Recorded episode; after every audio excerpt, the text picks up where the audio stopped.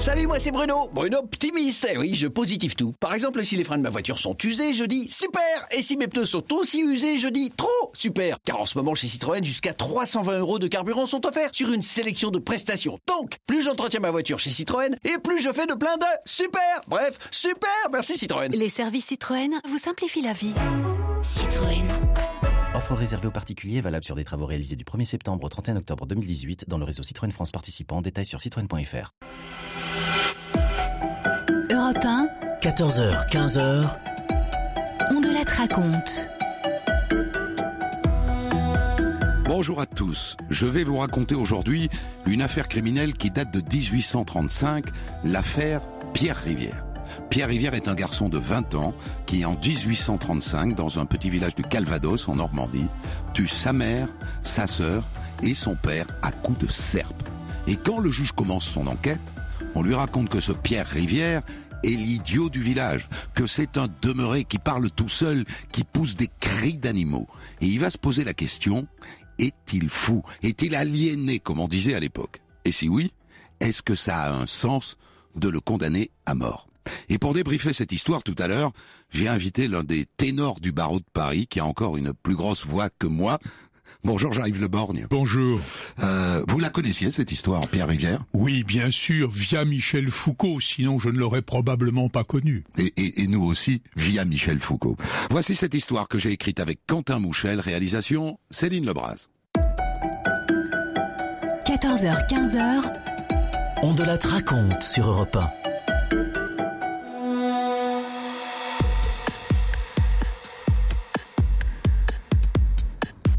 Cette affaire éclate un jour de juin 1835 aux alentours de midi, dans un petit village du Calvados en Normandie, Aulnay.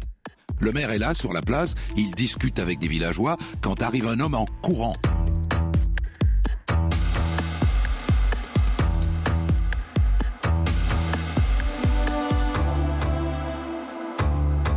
Monsieur le maire, monsieur le maire, il est arrivé un grand malheur à la fauquerie. Le grand-fils Rivière, il a découpé la mer. C'est horrible. La Fauqueterie, c'est un hameau à environ 2 kilomètres. Et les rivières, tout le monde les connaît à Aulnay. Que fait le maire?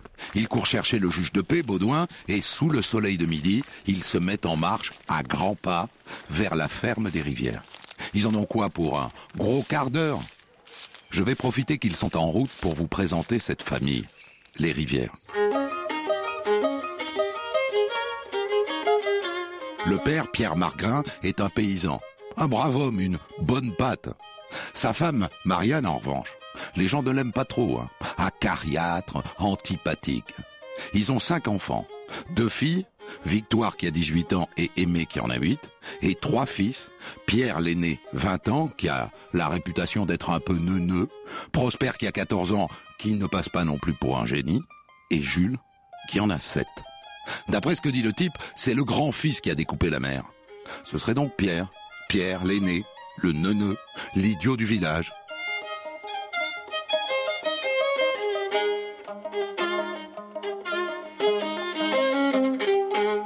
On va vite savoir. Le maire et le juge sont en train d'arriver à la fauqueterie. En haut de forme, rougeaux, transpirants, les voilà qui déboulent dans la cour terreuse de la ferme, où sont déjà rassemblés une bonne dizaine de commères. Ah, monsieur le maire C'est ici, monsieur le maire, vous allez voir, c'est horrible Au même moment, une vieille femme ridée comme un pruneau, la veuve Colville, une voisine, jaillit de la maison en criant elle aussi. Oh, c'est horrible Oh, c'est horrible Et voilà donc le maire et le juge qui entrent à leur tour dans la grande pièce du rez-de-chaussée. Pas fiers, compte tenu de tout ce qu'on leur a dit.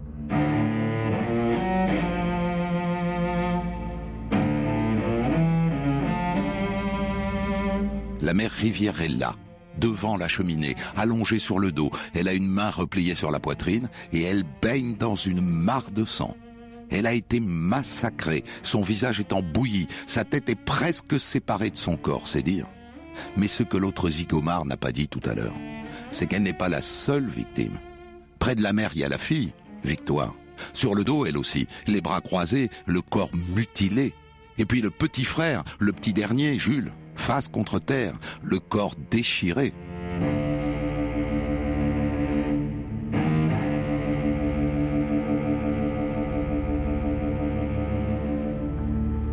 Et voilà ce que raconte la voisine d'en face.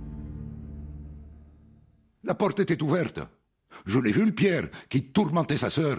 Il avait une serpe qui tenait au-dessus de sa tête. Alors j'ai crié, je lui ai dit, Pierre, mais malheureux, que vas-tu faire? Et c'est là qu'il lui a mis le coup sur la tête. Elle est tombée morte à ses pieds, la pauvre enfant. Oh mon Dieu Une autre voisine a vu le Pierre juste après le carnage. Oh ben je l'ai vu passer près du chemin. Il, s'en allait au nez. Il marchait avec une, une serpe pleine de sang à la main. Et il m'a dit, je viens de délivrer mon père de tous ses malheurs.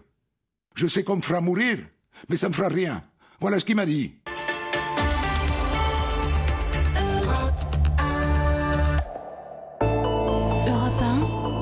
La.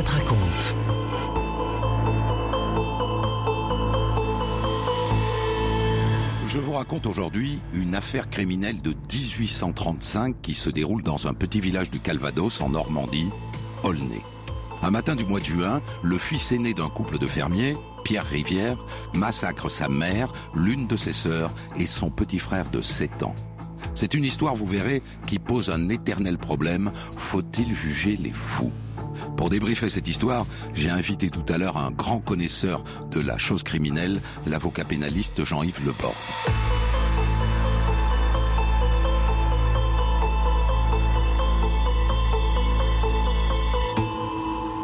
Deux jours après la découverte du massacre, le procureur du roi de Vire se rend sur place. Et il tombe sur des villageois à la langue bien pendue, qui ont des tas de choses à dire sur le fils Rivière. Oh bah qu'est-ce que vous voulez? Un drame comme ça, ça devait arriver. Moi je le voyais, le Pierre. Il courait après les gosses à la focterie, avec un bâton dans les mains. Il criait « Je vais vous tuer Je vais vous tuer !»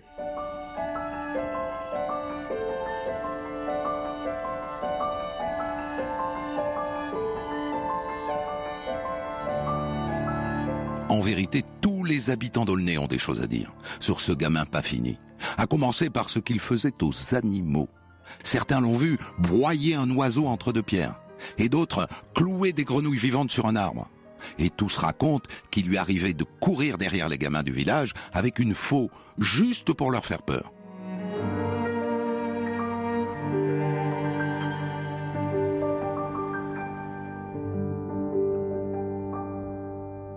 Et quand je lui disais « Ça se fait pas, le Pierre Faut pas faire ça !» Ben il se mettait à glousser comme une poule. D'autres racontent que souvent, il parlait tout seul. Il faisait à la fois les questions et les réponses, avec de grands gestes. Il y a aussi quelque chose qu'il faut vous dire, monsieur le procureur. Ce Pierre-là, il aimait pas trop les femmes. Mais encore, quand sa mère et ses sœurs ou bien sa grand-mère l'approchaient, il se cachait sous les bras et il partait en courant, en riant comme un demeuré.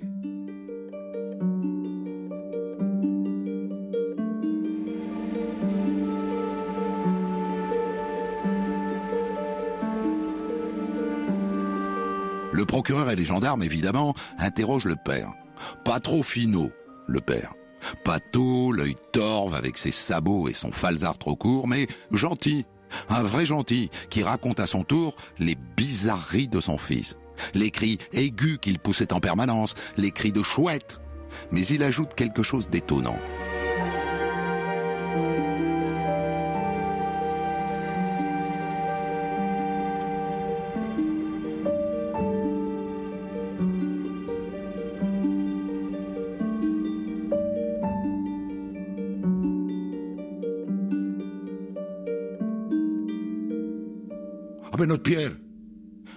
Idiot, hein, comme on le pense chez nous. Il passe son temps à faire la lecture. Toujours un livre dans la main. Il y a peu, je l'ai même vu dans la nuit, avec un livre sur la religion. Il lisait ça avec de grands yeux, comme si il avait trouvé un trésor. C'est sûr qu'il est bizarre. Mais un jour, il m'a dit qu'il voulait vivre dans les bois. Moi, je lui ai dit, bah oui, mais tu mangeras quoi? Il m'a dit, des herbes, avec des racines. Dans son procès verbal, le procureur du roi tente de faire la synthèse de tout ce que les uns et les autres lui ont raconté. Solitaire, farouche et cruel, voilà Pierre Rivière envisagé sous l'aspect moral. C'est en quelque sorte un être à part, c'est un sauvage qui échappe aux lois de la sociabilité, car la société lui était aussi odieuse que sa famille. Et dans la foulée, évidemment, il lance un mandat d'arrêt contre lui, et pour être certain que l'animal ne lui échappe pas, il va voir un par un les maires des villages alentours. Je vous demanderai instamment de mettre sur pied des gardes nationaux, et de vous charger d'arrêter le nommé Pierre Rivière. Il s'est rendu coupable du plus odieux des crimes en donnant volontairement la mort à sa mère, à sa sœur et à son frère. Je compte sur vous. Et bien sûr, la requête est accompagnée d'une description de l'oiseau. Il n'y a pas de photo en ce temps-là.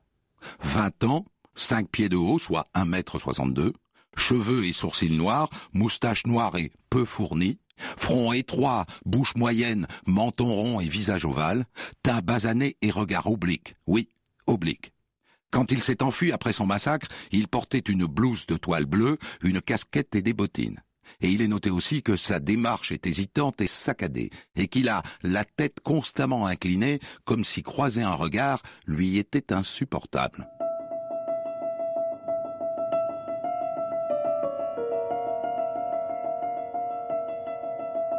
On se met donc à sa recherche. Mais vous devez réaliser qu'en 1835, il faut un certain temps pour que l'information fasse vraiment le tour du canton, et pour que tous les gendarmes du Calvados soient au courant. Entre-temps, on l'aperçoit à plusieurs reprises errant dans le bocage normand, avec sa trogne inclinée, son regard fuyant et sa démarche saccadée. Les gens disent qu'il a l'air tranquille et qu'on aurait dit qu'il se promenait. Mais le temps de prévenir les gendarmes, à chaque fois il disparaît. Et ça dure comme ça pendant des semaines, et bientôt un mois. Et puis au début du mois de juillet, à une dizaine de kilomètres de chez lui, à Laganerie, un brigadier de gendarmerie, bicorne sur la tête, l'aperçoit.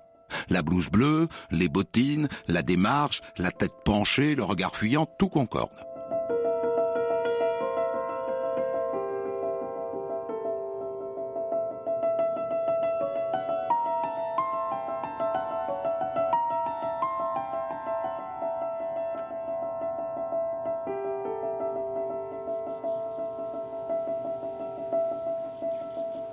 Oh, jeune homme D'où êtes-vous, mon ami? Je suis de partout. Vous avez des papiers? Ah non. Et qu'allez-vous faire par là? C'est Dieu qui me conduit, et je l'adore. Ah oui, oui, oui, je vois. Comment vous appelez-vous? Rivière. Pierre Rivière.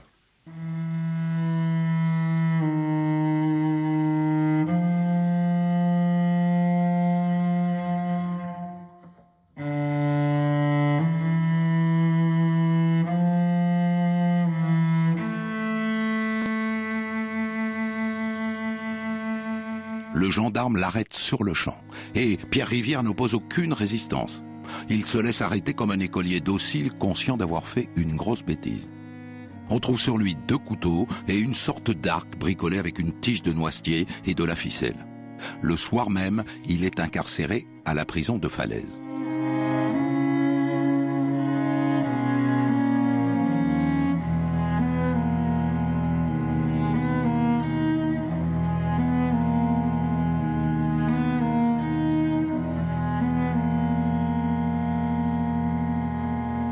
Une semaine plus tard, le 9 juillet 1835, on le présente au juge d'instruction Exupère Legrain. Alors, jeune homme, dites-moi pour quel motif vous avez assassiné votre mère, votre sœur euh, Victoire, oui c'est cela, et votre frère Jules? Parce que Dieu me l'a commandé. Pour justifier sa providence. Ils étaient unis. Qu'entendez-vous par ils étaient unis Ben ils étaient d'accord, quoi, tous les trois, pour persécuter mon père.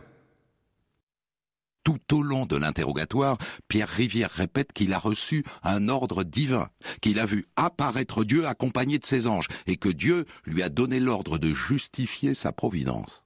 Bref, il tient un discours d'illuminé. C'est un aliéné, en conclut le juge. Un fou, un demeuré. On le ramène en prison. Et là, Pierre va se confier à son geôlier. Et à lui, il ne parle pas de Dieu et de ses anges. Il raconte une autre histoire. Alors que fait le geôlier?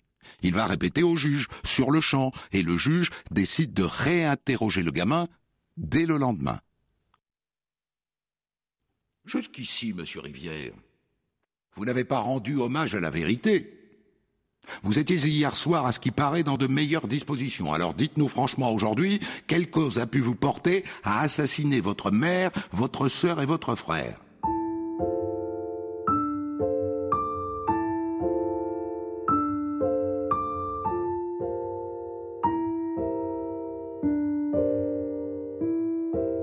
Le jeune Rivière redresse la tête, le regard légèrement de pied, et avec un calme désarmant, il se met à parler. Mais pas comme un paysan inculte.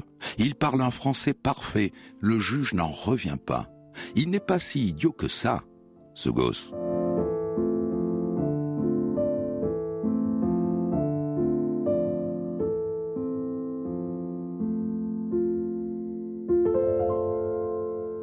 J'ai soutenu hier un système et un rôle que je ne peux pas soutenir longtemps.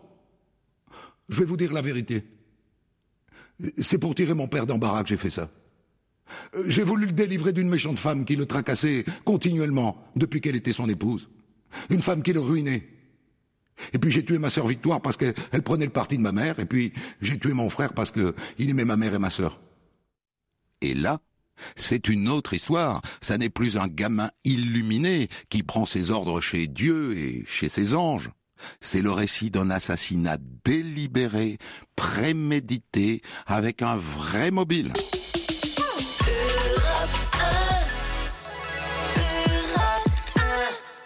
Europe 1, on de la raconte.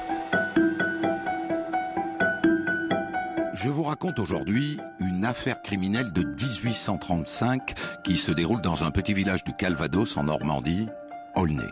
Une histoire que nous allons débriefer tout à l'heure avec un grand connaisseur de la chose criminelle, le ténor du barreau de Paris, Jean-Yves Le Borgne. Un matin du mois de juin, le fils aîné d'un couple de fermiers, Pierre Rivière, massacre sa mère, l'une de ses sœurs et son petit frère.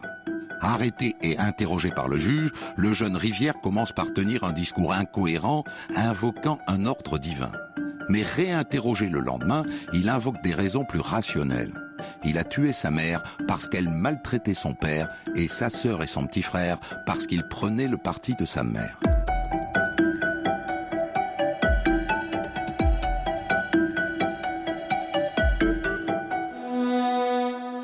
Mon garçon, vous dites que votre mère tracassait votre père en permanence.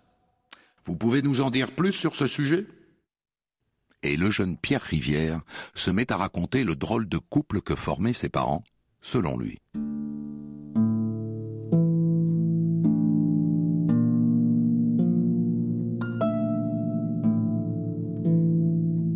Il prétend que dès leur mariage en 1813, sa mère n'a pas voulu venir vivre avec son père, à Aulnay qu'elle voulait rester chez ses parents, à Courvaudon, et qu'elle le faisait trimer comme une bête de somme, à le faire labourer tous les champs de sa famille à elle. Il dit aussi qu'elle l'insultait en permanence, qu'elle était odieuse, jamais une gentillesse. Il raconte qu'une fois, elle l'a aspergée de purin.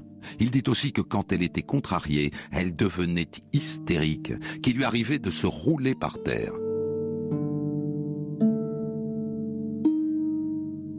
Votre père? Il ne réagissait pas?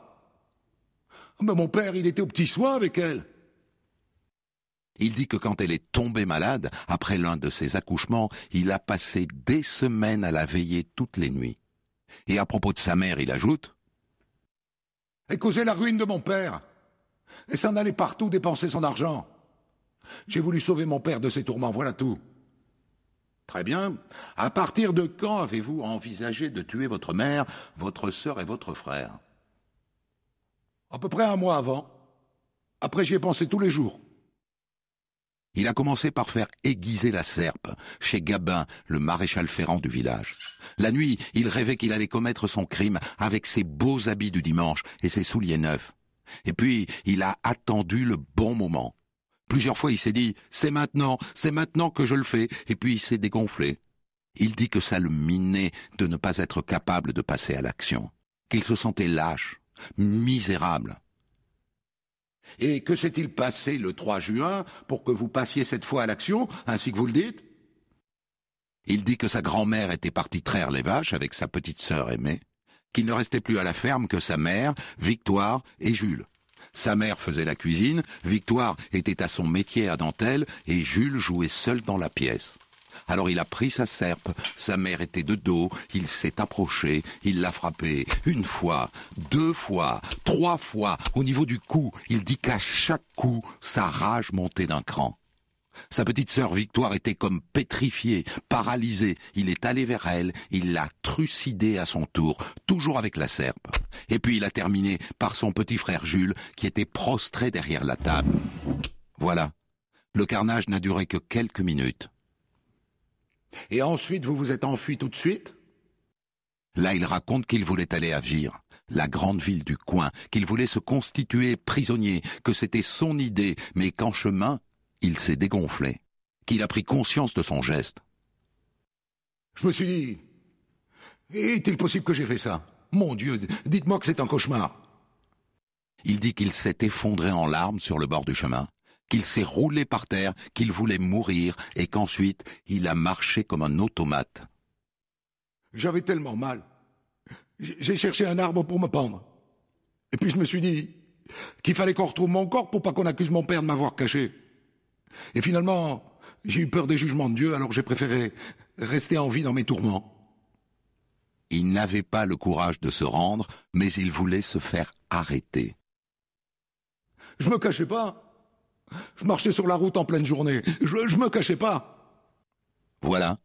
Pierre Rivière a tout raconté au juge. Il croit utile de rajouter. Je vous promets, monsieur le juge, j'ai rien chapardé pour trouver à manger. L'interrogatoire du jeune Pierre Rivière est terminé. Et il promet au juge de coucher tout ça sur du papier le soir même. Entre nous, le juge est dubitatif. Il se dit que ce gamin est sans doute incapable d'écrire quoi que ce soit, si ça n'est du charabia. Il n'est jamais allé à l'école, ou si peu. Il parle bien, c'est vrai, mais de là à écrire, ce serait un miracle.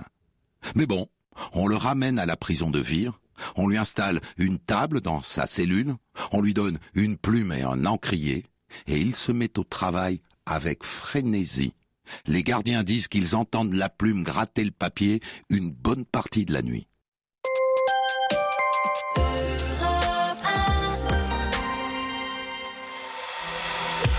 Europe 1, On de la raconte.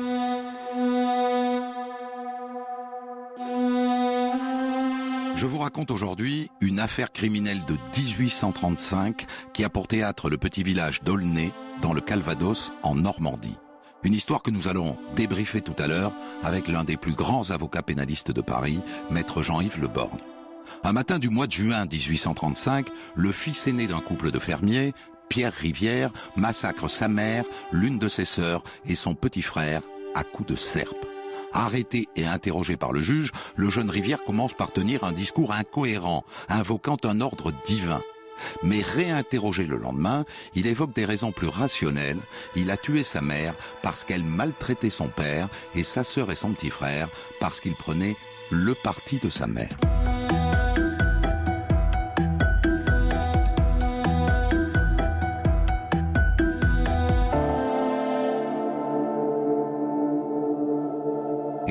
Question maintenant est de savoir si ce Pierre Rivière est aliéné, fou, malade mental, ou si malgré son regard biaisé et sa tête de travers, il a toute sa tête.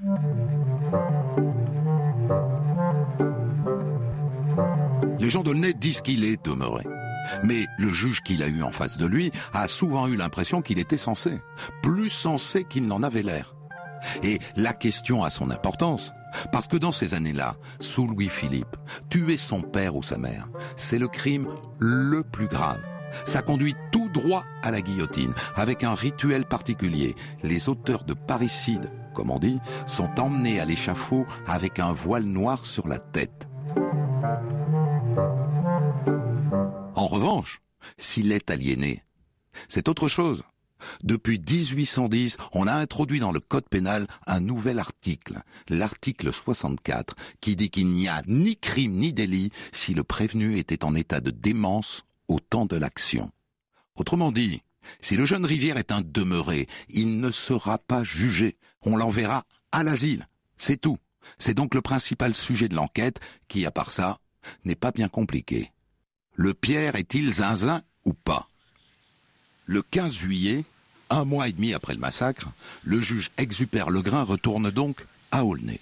Et il interroge une dizaine d'habitants du village, à commencer par le curé, l'abbé Suriré, ventripotent, le teint rougeau et un œil à moitié fermé. Pierre m'a toujours paru d'un caractère fort doux. Je sais bien qu'il passait pour l'idiot du village, mais il n'est pas comme ça. Au, au contraire. Je lui ai toujours trouvé des aptitudes pour les sciences. J'ai bien entendu dire qu'il lui était arrivé de poursuivre avec une faux un enfant qui était dans la cour, mais ça n'était qu'une plaisanterie. On n'y songerait plus s'il n'y avait pas eu ces meurtres affreux. Les autres, en revanche, tous les autres, disent qu'ils n'avaient pas la lumière à tous les étages. La veuve Colville, par exemple, qui habite près de chez les rivières, raconte qu'elle l'a vu couper des têtes de choux avec un bâton en criant Droite, gauche, gauche, droite, comme s'il avait cinq ans et qu'une fois, il a organisé comme un enterrement pour un oiseau mort, auquel il a fait participer tous les enfants du patelin. Le juge entend aussi une cousine, Geneviève Rivière. Oh, oh ben je l'ai souvent vu la tête levée, en train de parler tout seul. Quand je lui demandais ce qu'il faisait, il me disait Je parle avec les fées et avec le diable.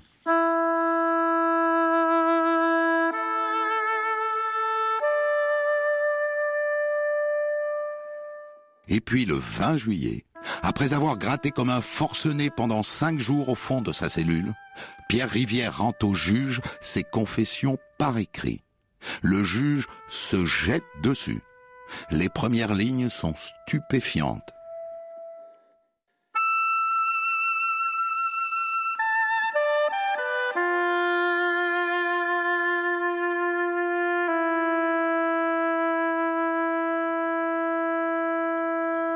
Pierre Rivière, ayant égorgé ma mère, ma sœur et mon frère, et voulant faire connaître quels sont les motifs qui m'ont porté à cette action, j'ai écrit toute la vie que mon père et ma mère ont menée ensemble pendant leur mariage. Après cela, je dirai comment je suis résolu à commettre ce crime, et ce que je pensais alors et quelle était mon intention. Je dirai aussi quelle était la vie que je menais parmi le monde, je dirai ce qu'il se passa dans mon esprit après avoir fait cette action.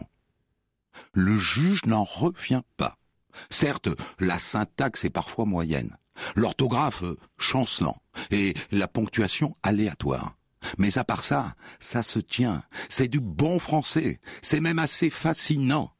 Le gamin détaille mot pour mot, jour après jour, les humiliations que sa mère faisait subir à son père. Il a une mémoire exceptionnelle. Et puis il s'explique aussi sur ses comportements, sur ces bizarreries qui intriguent tout le monde dans le village. Il a peur des femmes, c'est vrai, mais parce qu'il a peur de laisser échapper un fluide invisible qui mettrait les femmes enceintes. Ces contorsions étranges, c'est de l'amusement, rien d'autre. Il dit aussi qu'il a tué sa mère pour ressembler aux héros des livres qu'il lit de façon boulimique, ceux qui se sacrifient pour leur patrie et pour leur roi. Lui s'est sacrifié pour son père. Il explique aussi pourquoi il a tué son petit frère, Jules, qui n'a que sept ans. Il l'a tué pour que son père le haïsse et pour qu'il n'ait aucun regret quand il passera sous l'échafaud. Alors non, ce gamin n'est pas débile. Il est même brillant sous certains aspects. Pour un fils de paysan qui est allé si peu à l'école, il est extrêmement brillant.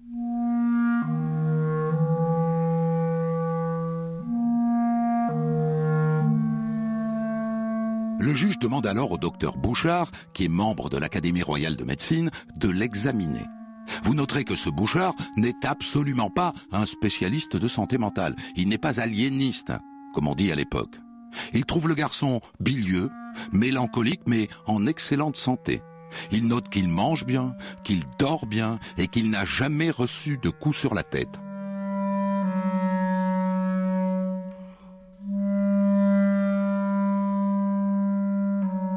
Voilà sa conclusion.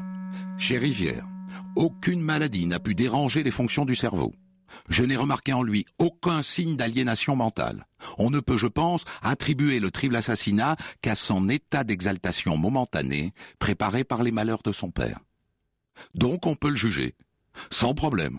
Et dans la perspective du procès, on désigne donc au jeune Rivière un avocat, maître Berthaud, qui n'a qu'une seule carte dans son jeu tenter de prouver, malgré les conclusions du médecin expert, que son client est fou. Il demande donc une contre-expertise. Mais il la confie à un vrai spécialiste de la folie, le docteur Vastel, qui rend lui des conclusions tout à fait opposées. Non seulement il pense que Pierre Rivière est aliéné, mais il considère qu'il a hérité ça de sa mère, dont il évoque les crises d'hystérie. Voilà ses conclusions. Le retour de Rivière à des idées plus saines ne peut être que de courte durée. Il est dangereux et doit être séquestré dans son propre intérêt et surtout dans celui de la société. Bon, eh ben maintenant tout va se jouer au procès devant la cour d'assises. À l'époque, ça ne traîne pas. Le procès est programmé pour le 11 novembre 1835, soit cinq mois après la tuerie. Europe 1, on de la raconte. Je vous raconte aujourd'hui une affaire criminelle de 1835, l'affaire Pierre Rivière, qui a pour théâtre le petit village d'Aulnay dans le Calvados, en Normandie. Une histoire que nous allons débriefer dans un instant avec l'un des plus grands avocats pénalistes français, maître Jean-Yves Leborgne. Le 11 novembre 1835, la cour d'assises du Calvados s'apprête à juger un jeune paysan de 20 ans, Pierre Rivière, qui a trucidé sa mère, l'une de ses sœurs et son petit frère à coups de serpe. La plupart des habitants du village le décrivent comme fou. Alors faut-il le condamner à mort ou au contraire l'envoyer à l'asile?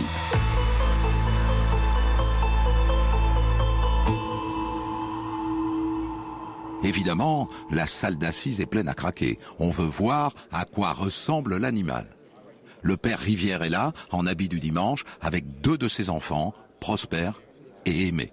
Pierre Rivière est assis face au public, encadré par deux gendarmes, la tête inclinée, le regard perdu. On lui présente l'arme du crime, la serpe. Regardez là, monsieur Rivière. Il y a encore dessus le sang de votre mère et de votre sœur. Le gamin tourne la tête et se met à gémir. J'ai hâte de mourir. J'ai hâte de mourir. Et puis les médecins viennent à la barre. Le docteur Vastel, aliéniste, répète ce qu'il a écrit dans son rapport. Il considère que Pierre Rivière est aliéné et que sans doute son aliénation lui vient de sa mère. Mais dans la foulée, le docteur Bouchard, membre de l'Académie royale de médecine, ça en jette, vient dire tout le contraire. Monsieur Rivière n'est pas aliéné. En étudiant sa constitution physique, on ne trouve aucune cause qui ait pu déranger les fonctions du cerveau. Il n'est pas non plus monomane, il ne délire pas sur un seul sujet, il n'est pas maniaque puisqu'il n'est pas dans un état continu d'agitation, il n'est pas idiot puisqu'il a écrit un texte plein de sens, il n'est pas non plus en état de démence ainsi qu'il est facile de le voir. Donc, Pierre Rivière n'est pas aliéné. Au juré de se débrouiller avec ça.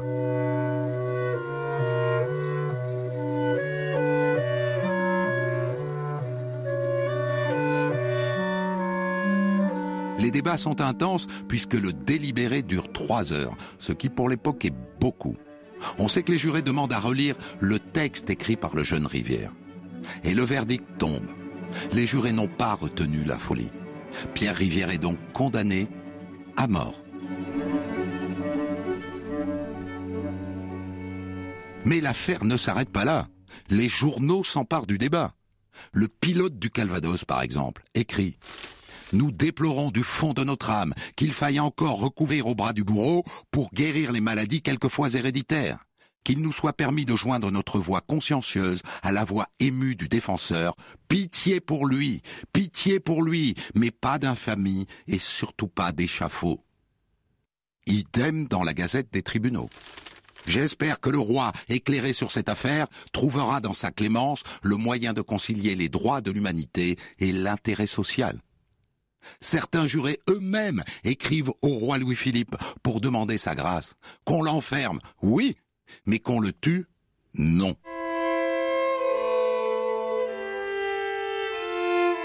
L'avocat mobilise un collège de médecins, sept pontes de la médecine de l'époque, qui se réunissent le 25 décembre 1835, jour de Noël.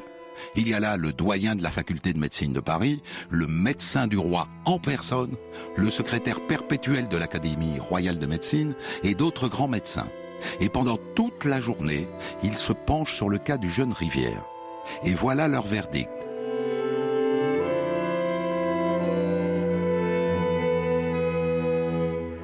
Depuis l'âge de 4 ans, Pierre Rivière n'a cessé de donner des signes d'aliénation mentale. Son aliénation a persisté, quoique moins intense, après les homicides qu'il a commis.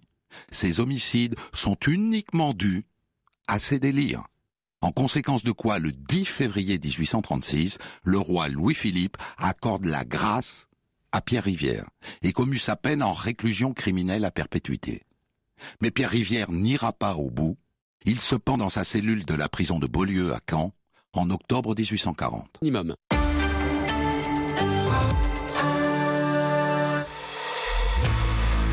Europe 1, on de la raconte.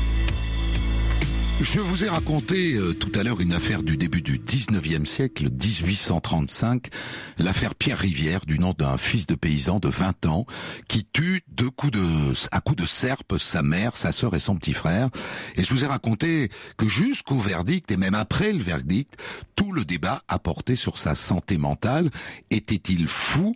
Était-il aliéné, comme on le disait à l'époque? Et du coup, fallait-il le, le juger? Avec finalement une décision, euh, jean Yves Leborne, je suis avec vous, vous êtes avocat au, barreau de Paris et on débriefe ensemble cette histoire. Euh, je signale d'ailleurs votre bouquin Changer la justice qui vient de sortir aux, presses universitaires de, de France. Avec cette question, au fond, une société civilisée peut-elle juger un fou euh, Et la réponse de, de Louis-Philippe est intéressante. La réponse est non. Lorsqu'il est saisi de la demande de grâce, et au regard de ce que lui disent sept médecins euh, aliénistes qui ont examiné le cas particulier de Pierre Rivière, euh, il commut sa peine en réclusion euh, criminelle à, à perpétuité. J'ai trouvé ça intéressant parce que en 1980 ou 79, 75, 76, 77, 78, 79, 80, avant que la peine de mort soit abolie en France, Giscard d'Estaing, à qui par deux fois au moins on pose la question, est-ce qu'il faut exécuter ce monsieur? Euh, Douby, dernier euh, condamné à mort en France, et avant lui Jérôme Carin, Giscard dit, ben oui, Allez-y. Louis-Philippe, 150 euh, ans plus tôt, dit non, car ça n'est pas le signe d'une société civilisée. Elle est intéressante cette histoire. Je pense que les chefs d'État, qu'il s'agisse du roi des Français de 1835 ou qu'il s'agisse d'un président de la République et de la Ve République, réagissent à la fois en fonction de leur propre sensibilité, mais aussi avec en arrière-fond l'idée qu'ils se font de ce que le peuple pensera de leurs décisions.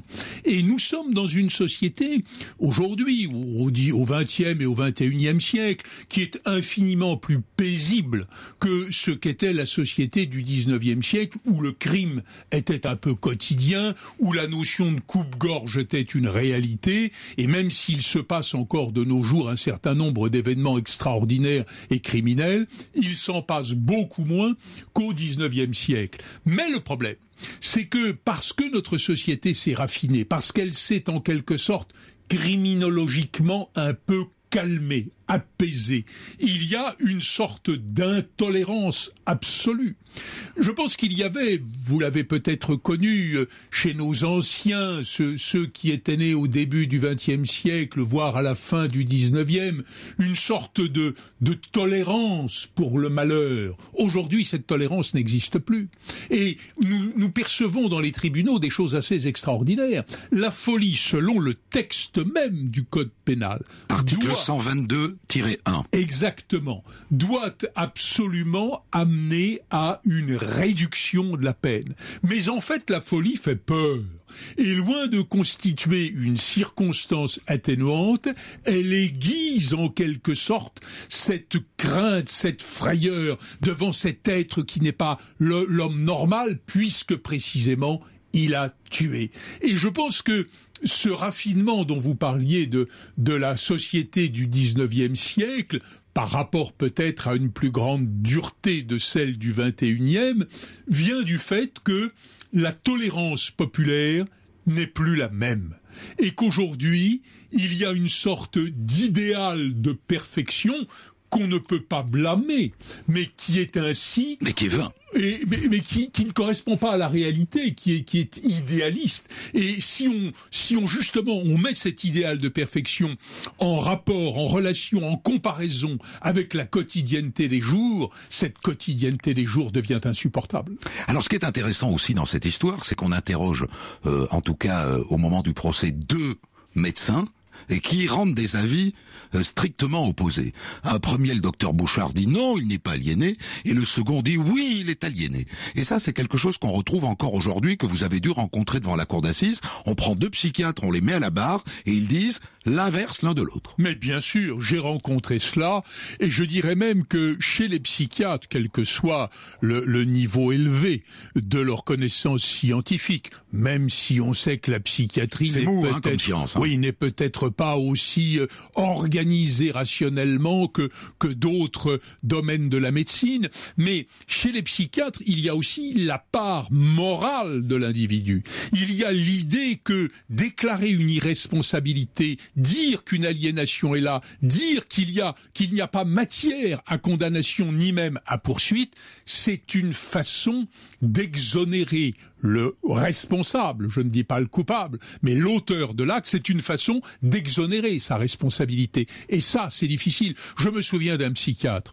qui un jour euh, m'avait dit, à propos d'une affaire que nous avions connue ensemble, chacun dans son rôle, et où il, avait conclu à l'irresponsabilité. Certains de ses confrères lui avaient dit, avec tes sottises, tu nous as pris un lit pour 20 ans. Oui.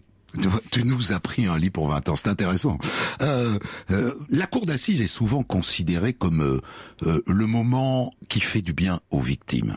C'est peut-être à l'origine d'un immense malentendu, car le procès d'assises n'est pas là au bénéfice des victimes, il est là au bénéfice de la société, et uniquement. C'est l'infraction à l'ordre social, à l'ordre moral, à l'ordre légal que l'on juge dans les prétoires au pénal. Ce n'est pas un lieu où en quelque sorte on offrirait aux victimes une possibilité, comme on dit aujourd'hui, De faire son deuil. leur deuil, Oui. de de- d'admettre ou en tout cas de, de de digérer, si j'ose dire, cette forme de douleur abominable que peut représenter par exemple la mort d'un proche. Il y a une sorte de prise de possession progressive par les victimes du dossier pénal, de l'audience pénale. Ce n'est plus même si vous avez raison de dire que ce devrait être, mais ce n'est plus tout à fait la société qui juge l'infraction à l'ordre qu'elle estime devoir être le sien, c'est une manière de, de faire passer en quelque sorte, de faire admettre, ou en tout cas de faire oublier, d'effacer cet effroyable scandale qu'est le crime. Merci Jean-Yves Leborgne, merci d'avoir apporté votre voix à la, à la réflexion sur cette affaire euh, Pierre euh, Rivière. Je rappelle le titre de votre dernier livre aux presses universitaires de France, Changer la justice. C'était On la te raconte de 13h à 14h sur Europe 1. Cette affaire Pierre Rivière, vous pouvez bien sûr la réentendre en podcast sur europe1.fr. Demain, une autre histoire, celle de l'accordéoniste Yvette Horner, euh, qui nous quittait le 11 juin dernier. Son récit est tiré d'une autobiographie parue en 2005, Un biscuit dans la poche aux éditions Rocher, du Rocher, pardon. Christophe Ondelat évoquera surtout euh, son enfance et la grande épopée du Tour de France qui l'a rendu si populaire.